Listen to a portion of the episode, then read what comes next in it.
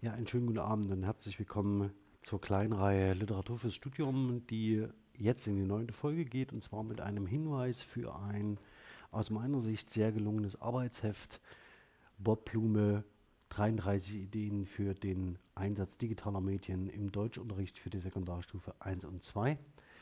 Warum zeige ich das gerade jetzt? Ja, in Dresden haben wir sehr viele Lehramtsstudierende im Fach Deutsch die im Moment gerade entweder im Praktikum sind oder ihr Referendariat beginnen. Und darüber hinaus gibt es natürlich zahlreiche Deutschlehrerinnen und Deutschlehrer, die nur darauf warten, auf konkrete Anwendungsbeispiele von digitalen Applikationen und Umgebungen im Deutschunterricht.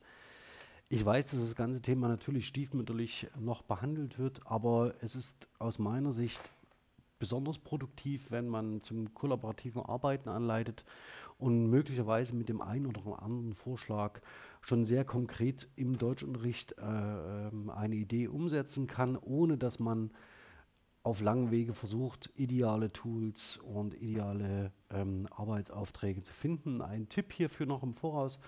Ähm, besuchen Sie oder folgen Sie auf Twitter dem Hashtag Twitter-Lehrerzimmer. Ähm, hier bekommen Sie tagesaktuell sehr, sehr gute Hinweise, wie Sie bestimmte Aufgaben im Deutschunterricht lösen können.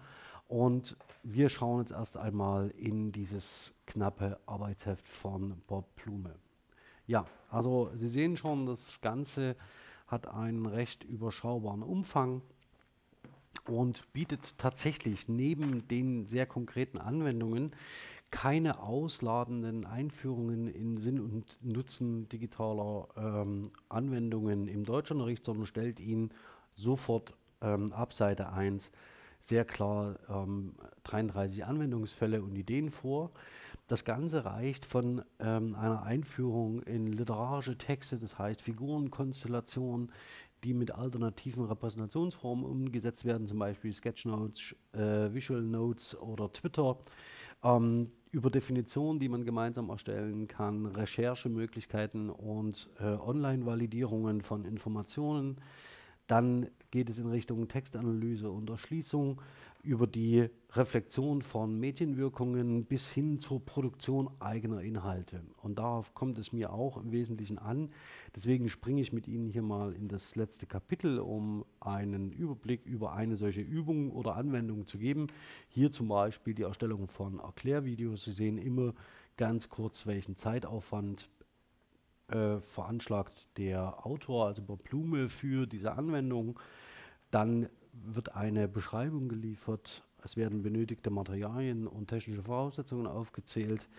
Ähm, auch wenn der Autor gern auf äh, Produkte aus der Apple-Familie verweist und dementsprechend auf macOS als Betriebssystem, gibt es immer noch Alternativen und sehr, sehr viele Alternativen im Bereich ähm, von äh, Windows als Betriebssystem, auch Linux. Also das heißt, hier finden Sie Hilfe vor allen Dingen online, wenn Sie sich nach Alternativen umschauen möchten. Dann wird Ablauf, werden Ablauf und Methode des konkreten Beispiels vorgestellt, mögliche Probleme erläutert und analoge Alternativen aufgezählt. Darüber finden Sie hinaus, äh, darüber hinaus finden Sie äh, natürlich auch äh, Online-Ressourcen mit angegebenen URLs, die Sie dann auch der Einfachheit halber und zeitgemäß als QR-Codes direkt äh, im Smartphone oder Tablet aufrufen können. Daneben hat das Ganze, das zeige ich Ihnen vielleicht noch am Beispiel von YouTube, natürlich auch einen tagesaktuellen Bezug. Hier zum Beispiel thematisiert Bob Blume die Auseinandersetzungen zwischen Rezo und der CDU. Ähm, Sie können also hier mit einem sehr frischen Konzept und einer sehr konkreten Handreichung einen sehr, sehr ansprechenden und, das sei auch gesagt, ähm, einfachen Einstieg in die Anwendung digitaler Applikationen im Deutschunterricht bekommen. Sei ausdrücklich ähm, zur Anschaffung und zur Nachahmung empfohlen. Ähm, mir besonders liegt die Konzentration zum Beispiel auf die Erstellung von Blogs, also Blogartikeln und die Kombination mit Mikroblogging-Diensten wie Twitter am Herzen. Wünschenswert wäre für eine Zweitauflage die Integration von ähm, Messenger-Diensten, nicht zwingend WhatsApp, aber äh, vor allen Dingen Telegram, das sich immer größerer Beliebtheit erfreut, auch über die Informationskanäle die man mit Telegram betreiben kann oder auch Signal, sodass dann eine leichte Kooperation und Absprache untereinander noch ermöglicht wird. Also, auch einmal ganz kurz, 33 äh, Ideen für den Einsatz digitaler Medien im Deutschunterricht, für die SEC 1 und 2 von Bob Blume, würde ich unbedingt zur Anschaffung empfehlen. Liegt meines Wissens knapp unter 20 Euro. Das kann man sich leisten, wenn man in dem Feld noch nach Anregungen sucht. Ja, ich hoffe, der Tipp ähm, sagt Ihnen zu. Ich freue mich, wenn Sie das ein oder andere nachahmen und Anregungen darin finden.